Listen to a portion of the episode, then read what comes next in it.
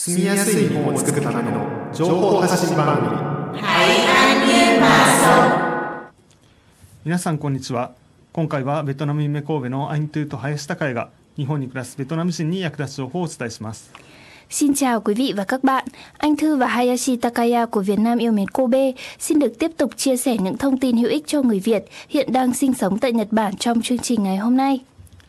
えー前回の番組では日本での家の借り方についてお伝えしましたで今回の番組では、えー7月ということで日本の七夕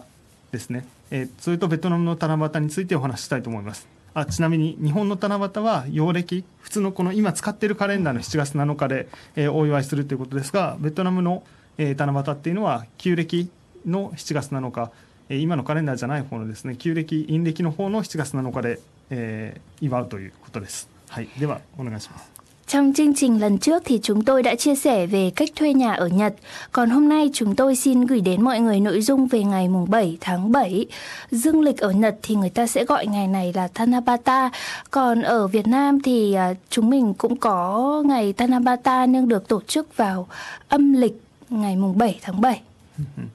えっとトゥーさんも七夕ってベトナムではあんまり 祝うってことはしないってことでしたか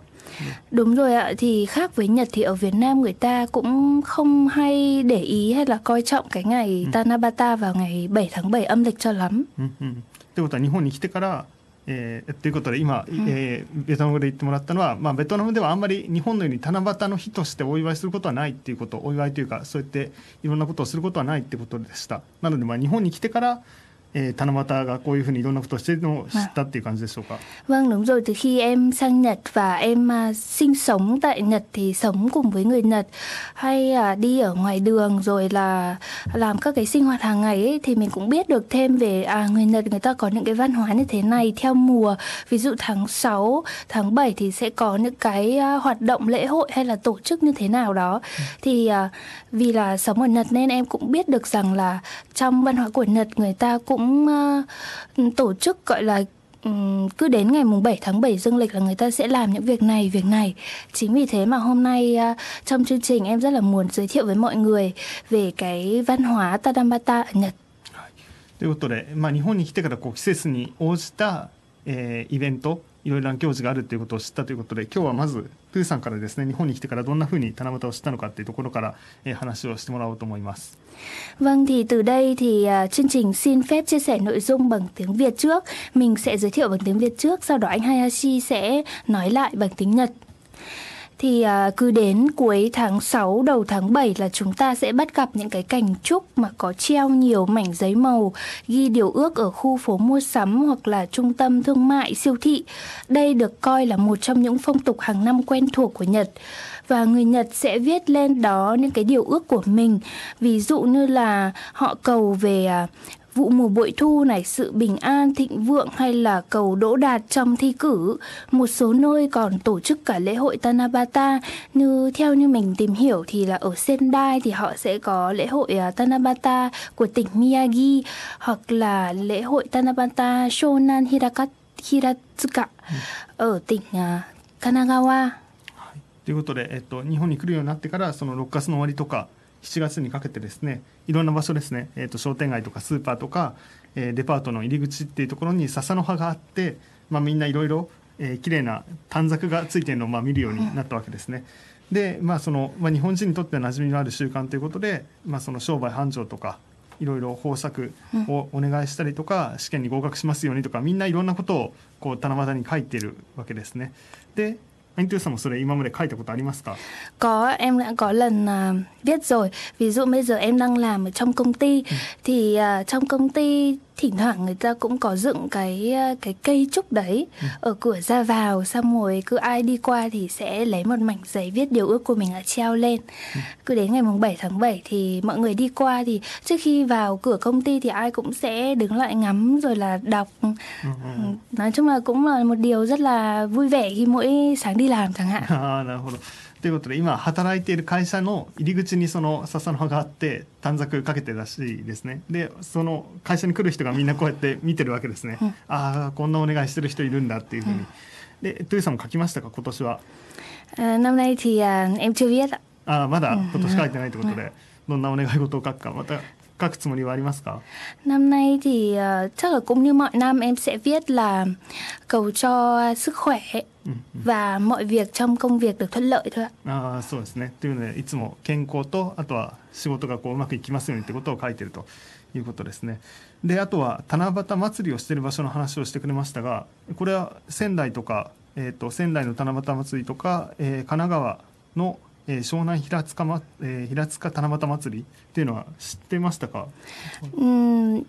trước khi ờ, làm ờ, nội dung chương trình này thì mình không biết nhưng mà khi mình tìm hiểu trên ờ, mạng internet thì mình có thấy được là ví dụ như là ở tỉnh Miyagi vùng Sendai họ tổ chức cái lễ Tadambata không phải vào ngày mùng 7 tháng 7 dương lịch đâu mà họ sẽ tổ chức vào tháng 8 tức là họ sẽ chắc là họ cũng tính theo cái lịch âm giống như ở bên Việt Nam là à, tháng 7 âm lịch thì sẽ rơi vào tháng 8 dương lịch ừ. chẳng hạn thì họ sẽ tổ chức cái lễ đó vào tháng 8 ừ. khá là to còn ở vùng Shonan Hiratsuka thì à, theo như em tìm hiểu là họ sẽ tổ chức vào tháng 7 ừ. và cả khu phố sẽ được trang hoàng rất là ừ, đầy sắc màu nhìn rất là hoạt náo Ừ, ừ,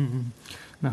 ということで、えっと、今トゥーさんがベトナム語で紹介してくれていた仙台とか神奈川県のものっていうのは、まあ、インターネットで調べた時にすごい綺麗だなと思って、まあ、今回紹介してくれたっていうことで、ものによっては8月ですね。仙台の場合はもしかしてベトナムと同じように旧暦で、うん。えーお祝いしてるかもしれないですし、まあ、神奈川県の方は今のこの、えー7月に、えーやってるということでした。で、まあ、実際私も今回、えー七夕っていうテーマを取り上げたいなと思ったのもやっぱり一時期私自身も保育園でえー子供を迎えに来るお母さんに日本語を教えてたことがあったんですねベトナム人の方に。でその時に子供たちがいろんな歌を歌うけどあの歌は何ですかっていうことを聞かれたんですよ。でその時にあこれは例えば日本の幼稚園とか保育園で子供たちがよく歌う歌がありますねその一つがこの、まあ、この後紹介しようと思う七夕の歌です。Vâng thì um, ngoài ra thì khi mọi người uh, có biết về những cái nhà trẻ hay lớp mẫu giáo của trẻ em Nhật ấy thì uh, trong lớp mẫu giáo trong nhà trẻ thì các em sẽ được dạy rất là nhiều bài hát. Rất nhiều bài hát theo nhiều chủ đề hay là theo nhiều cái uh, uh, mùa khác nhau. Thì khi mà đến uh, mùng 7 tháng 7 thì các em sẽ được học một bài hát về uh, ngày Tanabata này. Thì anh Hayashi sẽ giới thiệu cho chúng ta cái bài hát này. Ừ, ừ. Bài hát này thực ra thì mình cũng hát không hay. Nhưng mà mình hát một chút trước rồi sẽ anh Tư sẽ giới thiệu nội dung về bài hát này. Vâng. là Sasa no ha sara sara no kiba ni yureru o hoshi sama kira kira kin gin sunago Đấy, ok. Như thế này, là, đây là như như là Đây Chắc là, là- một, một nửa bài hát ừ, đúng không một ạ? nửa bài hát Ừ. mà chắc là mọi người nghe rồi. Ừ, có nghe chưa? À, thực ra là em chưa nghe nói thật là em chưa nghe bài này bao giờ nhưng mà nếu mà những ai mà nghe chương trình mà làm cha làm mẹ ấy, thì chắc là có nghe bài này từ ờ, các em nhỏ của mình hát rồi Ừ. Và trên ờ, slide này thì chúng tôi cũng đang trình chiếu cái lời bài hát lời Dạ. bài hát này được viết ờ, bằng hiragana chủ- chủ yếu là hiragana Ờ. thì ai cũng cũng có thể là hát được dễ dàng đúng không ạ じゃあちょっとずつ一個一個読んでいきましょうか。 Vâng, và sau đây thì à, mình và Hayashi sẽ đọc từng cái câu hát một. はい。笹の葉サラサラ、 Những lá trúc xào xạc, のきばに揺れる、 rung rinh dưới mái hiên, お星様キラキラ、 những vì sao lấp lánh, 金銀砂子、 Tựa cát bạc cát vàng, 五色の短冊、những mảnh giấy ngũ sắc 私が書いた、mà tôi đã viết ra, お星様キラキラ、được vì sao lấp lánh, 空から見てる。nhìn từ trên trời cao. はい。ということで、まあこれってその七夕の日にやるようなことが書いてますよね。笹の葉があって、でそれが家のまあこのなんて言うんでしょう。まあ今の家だとあんまりないですけど、あの。えーベランダというか今の家だとベランダというかこう外家の外と中の間にある、まあ、人が、まあ、座れるような場所ですよね。そこで笹の葉が揺れていて空には星様があってこう砂のように金とか金とかあの宝石の、ね、砂のように輝いているということですね。で五色の短冊っていうので皆さんあの、書くのが短冊っていう紙にまあいろいろお願い事を書きますよね。で私が書いたと。でお星様キラキラ空から見てるっていうので、まあ、あの今歌の内容ちょうど七夕の、ね、ことだと思います。Vâng, vì lời bài hát này thì cũng nói lên uh, tất cả những cái nét đặc trưng của cái ngày Tanabata này ở bên Nhật đúng không ạ? Thì có lá sasa, tức là những cái lá trúc này, rồi là có nukiba. Nukiba ở đây thì uh, có thể những ai mà sống ở Nhật thì cũng không nghe tới cái từ nukiba này bao giờ bởi vì Nukiba thường là những cái uh, nơi mà của cái nhà mà nhà riêng đúng không ạ ừ. nhà riêng thì họ sẽ có những cái chỗ mà để ngồi ngồi thư giãn ngồi uh, tận hưởng ngắm trời ngắm đất hay là ngắm ừ. vườn ừ. thường thì những ai mà ở nhà cao tầng nhà chung cư thì sẽ không có những cái chỗ gọi là Nukiba này và thường thì à, cái trời đêm tháng 7 thì sẽ là cái trời rất là nhiều sao. Và lúc đó thì à, mọi người có thể ngắm được rất là nhiều ngôi sao lấp lánh lấp lánh rồi là à, vô số trên bầu trời nhìn như là những cái hạt cát bạc cát vàng như trong lời bài hát. Và tiếp theo là à, tác giả cũng có viết là những cái mảnh giấy ngũ sắc thì tiếng Nhật có gọi là Goshiki no Tan giác cự đúng không ạ? Thì cũng là một phần trong cái văn hóa của ngày Tanabata này mọi người sẽ viết điều ước của mình lên cái mảnh giấy này và treo lên cái cây trúc đó và vừa ngắm sao này vừa viết giấy mọi cầu cho cái điều ước của mình được thành hiện thực đúng không ạ? Cái lời bài hát này nói chung là rất là dễ thương. Yeah, yeah. Vâng. でもあの子供が例えば家で子供がこれを歌ってたとしても、うん、子供が全部の意味を分かってるかどうか分からないですね、うん、何も分からずにみんなで歌ってるだけかもしれないですけど、うん、まあ、実際こういう意味だということで mà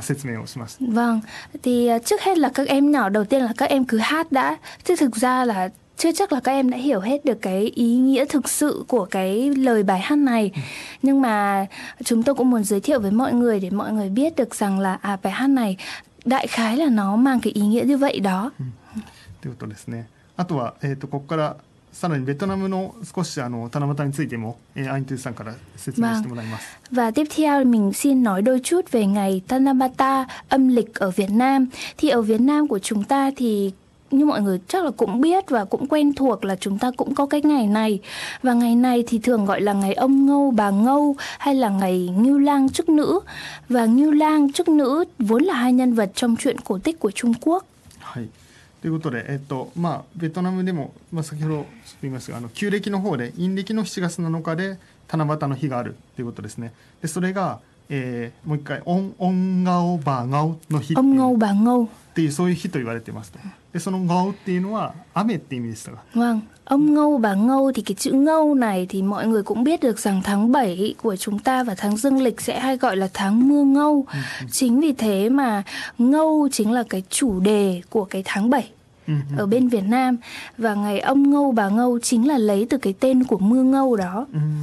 だからこの「音顔バゴウ」って言われるその「ゴウ」ですね。笑ってますけど発音難しいですね、はい、この「ゴウ」っていうのは雨という7月っていうのは雨の月だから、まあ、ベトナムとしてはそういう7月といえば7月のテーマは雨みたいなことで雨のおじいさん雨のおばあさんみたいなそういう、まあ、人呼ばれていたりまたは、えー、ムーランチュチュクヌムーランチュヌ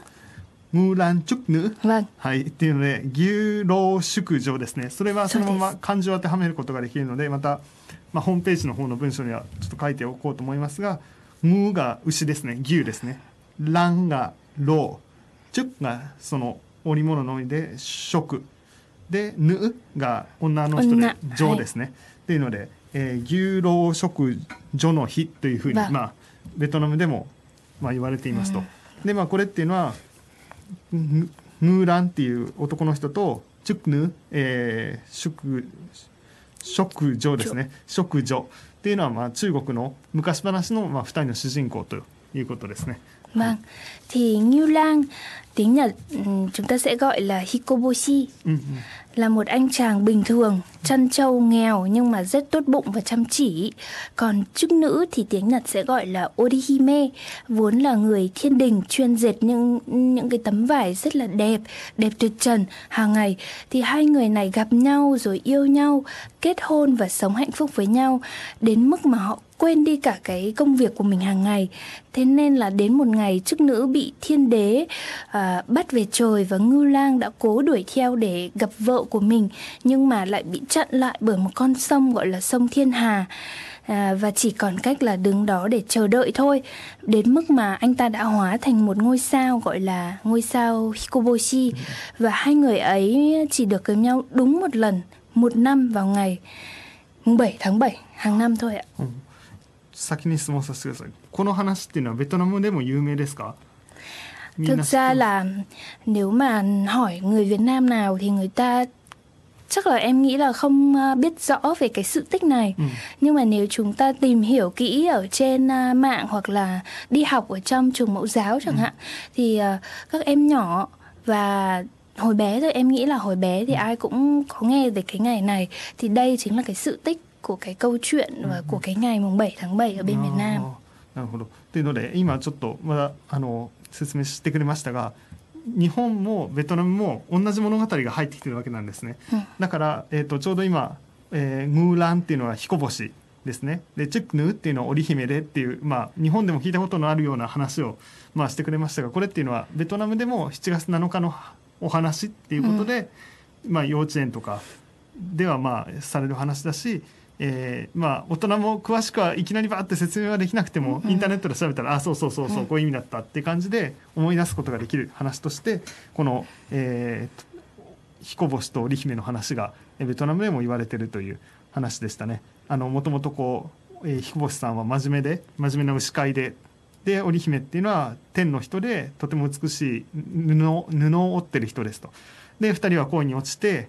で、えー幸せに暮らしていたけども仕事をするのを忘れてしまって、えー、と天の神様でしたっけ？天帝ですね天帝の命令で織姫は天に戻らなきゃいけなくなりましたということですね。で彦星は織姫に会いたいということで追いかけたけども天の川で止められてしまったということですね。で、えー彦星はその天の川の場所でずっと待ち続けて最終的には、えー彦星はお星様になったと。で2人は七夕の日にしか年に1回しか会えなくなりましたっていう、まあ、そういう話を今してくれたわけですけれども、まあ、これは日本でもベトナムでも同じように、うんまあ、中国から伝わ伝わっているということですね。 Và tiếp theo thì ở Việt Nam tháng 7 âm lịch còn được biết là tháng mưa ngâu. À, có lẽ là vì ông trời cũng thương cho chuyện tình này của ngư lang chức nữ mà đổ lệ tức là khóc.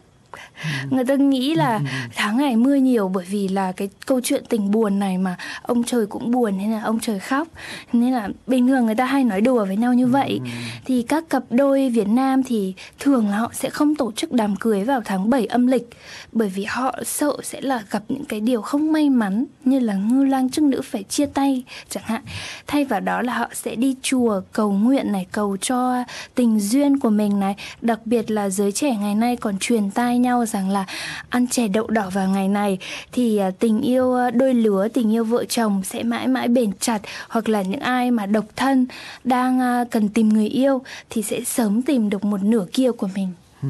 んということで、まあ、ここからは日本の人にもうん役立つかどうかわからないですけど豆知識ですねあの先ほど雨この、えー音この七夕の日のことを「オンガオバガオ」 っていうので「ガオガオガオはガオ」って言って言いましたがそれっていうのは雨って意味でしたね。だからベトナムではこの旧暦の7月っていうのは雨の月っていうふうに言われていて、まあ、これっていうのは雨っていうのは涙みたいなものだと、の彦彦星と織姫の涙のようなイメージっていうことで。だからそのなんですかねそういう昔話というかそういうお話恋の話があるからこそ、えー空も泣いているから7月は、えー雨が降るんだっていうような、そういう冗談をえー言うっていうふうに、まあ、まずは一つ教えてくれました。であとはベトナムのカップルは、えーっとこの陰暦の7月に結婚をすることは避けてるとうん。いうことでしたね。でやっぱりその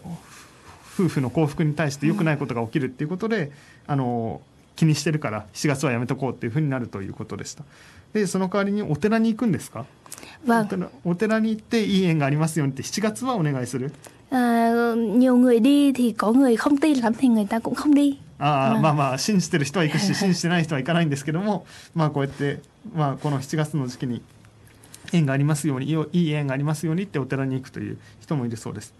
で若い人たちだと何ですか？この7月7日の七夕の日に小豆のぜんざいチェー、うんチェーですね。đậu đỏ。ạ. チェーチェーダウダ。ー À. はい、っていうので、えっと小豆のぜんざいを食べるといいことが起きる。あカップルの恋が長く続く.とか、えっと、小豆のチェーを食べるとまだいい相手に出会えてない人もいい相手に出会えると.ずっとありますか？これは。ちっちゃい時からあります？最近のことですか？không em nghĩ là sai kinh em nghĩ là gần đây là câu chuyện kiểu gọi là trend ấy tạo là xu hướng xu Ờ, hướng ờ. gần đây của giới trẻ thì em thấy cứ đến ngày này là mọi người lại đăng ảnh ăn chè đậu đỏ lên à, mạng xã hội SNS thế là uầy, ừm, nhiều người tin vào cái à, cái cái lời đồn này nhỉ あーということであの7月7日これは旧暦の方ですか、旧暦の方あーじゃあ旧暦の7月7日に Facebook とかインスタとかに えー、とインスタグラムとかに小豆のチェーをこうアップロードしてる人がいたらそういう恋が長く続きますようにとかお願いしてるんだなっていうふうに思っていいわけですね。最近流行りだして、あのあれですね。えっ、と若者の習慣というかあのなんて言うんでしょうね。カウエンあ À, cầu nguyện là kiểu niềm tin là mong muốn ước nguyện ấy ạ. そうですね。お祈りお祈りというかその、えーまあそうやってお願いですね。おわ願いをするということですね。はい。わかりました tư nào. Vâng và tiếp theo mình xin chia sẻ còn nếu ai mà sinh sống ở khu vực uh, thành phố Hirakata và Katano thuộc uh, Osaka thì có thể đã từng nghe thấy một con sông có tên là sông Amano thì phong tục Tanabata xuất phát từ Trung Quốc cũng bắt nguồn từ đây. Để chứng minh cho điều này thì trên trang chủ của Ủy ban nhân dân uh, Ủy ban hành chính khu vực cũng đã đăng tải thông tin hữu ích cho những ai mà còn chưa tin về cái uh, xuất phát điểm của cái Tanabata ở bên Nhật và thực tế thì à, anh Hayashi thì cũng đã đi trực tiếp đến cái khu vực à,いやいや sông Amano để い tìm やい hiểu や rồi đúng không ạ? いや、えー、丹南丹南ですね丹南 vào rồi thì mình cũng đi tham quan ở ờ, khu vực、えー、平方 với lại Katano Vâng. いやということで、えっと天の川っていう話をしましたが大阪の交野市とか、えー、枚方市の方に行くと天の川っていう川があるんですね。あの YouTube の映像ではちょっと川の写真を載せてますが、えーっとやっぱり中国から入ってきたこの七夕の習慣が、うん。この、えー大阪の地でもですねあの根付いていてホームページとか、えー枚方市のホームページとかを見るといろいろ七夕の伝説についうん。てたくさん紹介されているされています。はい、 Và chúng tôi xin được trích nguồn từ cái trang chủ của thành phố Hirakata. Người ta có viết là khi mà người ta nói rằng là khu vực hai thành phố này thuộc lưu vực sông Amanogawa đã từng có tên là Katanogahara, được biết đến như là nơi ngắm hoa anh đào nổi tiếng và xa xưa còn là nơi đi săn của quý tộc thời Heian. Những quý tộc lúc đó nhìn thấy cát trắng của con sông này phát sáng như con sông thiên hà trên bầu trời nên đã lấy đề tài Tanabata thất tịch để ngâm thơ ca hát. Ngoài ra khu vực này còn tập hợp nhiều địa điểm có tên gọi liên quan đến Tanabata. ということで、まあ、あの今って、 ね、あの日本の首都って東京にありますけどその都みたいなトゥードーですか？トゥードーだお京都.チュクダオティラお奈良それらこの関西の地域っていうのは昔はね都だったわけですよね。だからこそ今あの平安の貴族が狩り場として.ね、使っていたって、まあ、あのホームページには書いてあるんですけどそうやって昔はそうやなんでしょう文学を読むような人とかも、まあ、そこにたくさんいたわけですね。でこの川の、まあ、砂っていうのがこうキラキラ光っているところを見てあこれ天の川みたいだなっていうことで、えーその天の川って今呼ばれてる川を題材にした和歌とか、えー詩ですね。そういったものがたくさん呼ばれて、まあ、読まれたそうです、うん。だからこれ平安時代ってことは今から1000、えー、1300年前とかですかね。結構前ですよね。そんな時代からお歌が読まれていたということですね。で今でも地名とかを見るとそういうのが分かるようになっているということです。Vâng và ngoài ra anh Hayashi còn à, địa điểm nào muốn giới thiệu với mọi người trong chuyến đi thực tế lần trước không ạ? あはい、で例えばそのさっき写真に写していたあの川ですね。あのこの川のところに行くと石碑っていうのが置いてありますね、えーそこにこあのちょっと小さいんですけどもあの七夕に関する、えーこんな歌が昔読まれましたっていうので「万葉集」っていう日本の本当に昔の、えー詩ですね.そこにもこの川の話とか、えー天の川について彦星と七夕のこの織姫の話が出てきたりしました。Ừ. Như anh Hayashi đang trình chiếu cho chúng ta xem một bức ảnh anh ấy chụp được uh, gần cái uh, con sông Amanogawa đúng không ừ, anh? Ừ. Thì uh, đây là một cái tấm uh, biển hiệu hay là tầm một cái lời uh, giải thích đúng không? Giải thích về cái sự tích cũng như là trích nguồn trong cái tập thơ Mayoshu ừ. của Nhật thì nói về cái uh, uh, xuất phát điểm của ngày Tanabata này rồi là nói về uh, cái địa danh này nó có liên quan như thế nào đến cái Tanabata đó. というので例えば彦星と、えー、七夕爪と今宵合う天の川とに波立つな夢 tùy mà. Thực ra là anh Hayashi có đọc lên thì mình cũng không thể à, dịch luôn được cho mọi người biết. Nhưng mà nếu mọi người mà có quan tâm đến à, cái sự tích à, của cái Tanabata có liên quan đến khu vực sông Amanogawa này thì hãy thử một lần đến tham quan thử xem. Và trên mạng người ta cũng có đăng ừ, một vài thông tin chia sẻ thì chúng ta có thể đọc được cái câu thơ trong tập Manyoshu mà được đăng trên cái tấm bảng này. っていうのであとは星田星に田んぼっていうのまあ地名ですけどもそういった、えー、地域もあります。Tiếp theo là cái địa danh gọi là Hoshida đúng không ạ? Hay. Thì Hoshida trong chữ Hoshida thì có ghép bởi chữ Hoshi là mang nghĩa là những ngôi sao và chữ Da mang nghĩa là cánh đồng, đồng ruộng đúng không? Gọi là đồng ruộng cánh đồng đầy sao đúng không ạ? そう。でここにも書いてあるようにあのちょっと書いてある小さくて見にくいんですけど昔こう隕石が空から落ちてきたっていう記録が残ってるんですね。だから星が落ちてきた町まあ田んぼがあったのかもしれないですけどそういうことで星だっていうまあ地名だと 思われます。はい và có một truyền thuyết cho rằng là các ngôi sao rơi vào thời Heian à, khoảng 800 năm khoảng năm năm 800 đúng không? Ừ, khoảng ừ, năm 800 và mình có thể à, nhìn thấy các cái thiên thạch rơi xuống và đây chính là cái khu vực mà để lại dấu vết đó đúng không? ということでたくさんですねあのその場所に行くと七夕伝説に関するあの看板が置いてあったりするわけです。 và khi mọi người đến à, thăm thú cái khu vực này thì mọi người có thể à, à, biết thêm được nhiều thông tin về cái ngày à, Tanabata về cái truyền thuyết Tanabata ở đây qua những cái tấm bảng chỉ dẫn rất là thú vị và chi tiết. で今でもですねこうまあ本当かどうかわからないですけども、まあ、落ちてきたと言われてる隕石がこうあるわけですね。 Ừ, đây là hai tấm ảnh mà anh Hayashi trực tiếp chụp cho mọi người xem. Tức là đây không biết là có phải uh, như trong truyền thuyết lúc nãy anh nói là Hoshida mà cái à, thiên thạch nó rơi xuống cái cánh đồng không? Không biết đây có phải là cái thiên thạch mà hồi xưa nó rơi xuống cái khu vực này không nữa nhưng mà người ta cho rằng là nó đúng không ạ? そうです。で、えー、っと7月7日このえー、っと七夕祭りもこの 町で開かれるということで、まあ、もしかしたら皆さんの町でもですねそれぞれ違う七夕祭りが、まあ、大きなところだけじゃなくてあるかもしれないのでちょっと様子をこう伺ってみるのもいいかなと思います。và đến ngày à, mùng 7 tháng 7 Tanabata thì à, nói chung là mình nghĩ ở đâu thì sẽ cũng có tổ chức ăn mừng hay là kỷ niệm cái ngày này thì à, mọi người hãy coi đây như là một cái lời gợi ý để năm nay biết đâu mình đi đến khu vực này mình lại biết thêm được nhiều à, thứ hay ho về cái ngày Tanabata này chẳng hạn. であと、まあ、あの星の俳句コンテストみたいな星に関して、あの日本語の詩ですね。 俳句を書いてみませんかみたいな募集もされてましたね。Ở đây luôn nhé. À, yeah. à. À, khi anh Hachi đến đây tham quan thì uh, anh có tìm thấy một cái uh,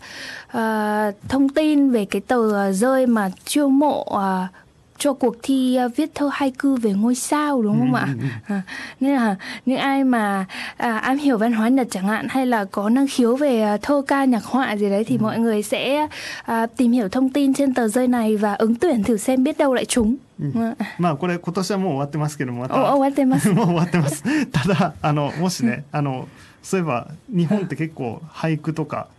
えー、その何ですか和歌とか今日も少しだけ紹介しましたけど、結構そういうのもあるのでなかなか、ね、難しいかもしれないですけどチャレンジしてみるっていうのも一つ文化を知る面で面白いかなと思いました。À, rất đáng tiếc là mình tưởng là cái cuộc thi này vẫn đang mở nhưng anh Hachi nói là nó đóng đơn rồi nó kết thúc rồi. Thế nên là mọi người cứ coi đây là một nguồn tham khảo thôi cũng được chẳng hạn à, đây cũng là một cái cớ để mình à, à, tìm hiểu về thơ hai cư của Nhật chẳng hạn nói chung là thơ thì không phải ai cũng có thể dễ dàng làm được ừ. mà đặc biệt là thơ haiku nó cũng khó ừ. nó mang nét đặc trưng của Nhật nữa ừ. nhưng mà nếu ai có quan tâm thì mọi người cứ tìm hiểu thử xem ということで、えっと、今回の番組では7月ということで日本の七夕と、まあ、ベトナムの七夕の話をしましたでさっきも、 まあ、少し言いますがあれですね、まあ、皆さんも地域の様子を見ながらですね、うん、この文化いろんな面で楽しんでもらえたらなと思います。Vâng, hôm nay thì uh, chúng tôi uh, hy vọng là những cái nội dung chia sẻ trong chương trình ngày hôm nay như là một cái uh, lời gợi ý cho quý vị uh, có thể tìm hiểu được cái uh, địa điểm uh, mới. Ví dụ như là dòng sông Amanogawa ở khu vực thành phố uh, thuộc uh, Osaka chẳng hạn. Mọi người hãy thử đến và tìm hiểu thêm những cái thông tin mới về ngày Tanabata. Ngoài ra thì uh, uh, một vài thông tin hữu ích cũng được chia sẻ về sự khác nhau giữa ngày Tanabata của Nhật và Tanabata của Việt Nam và hy vọng là mọi người uh, uh, có thể có thời gian nghe chương trình thật là vui vẻ. それではまた次回、えー、番組でお会いしましょう。Rất cảm ơn uh, mọi người đã lắng nghe chương trình ngày hôm nay. Thì uh, chương trình đến đây là kết thúc. Xin, Xin chào tạm biệt và hẹn gặp lại.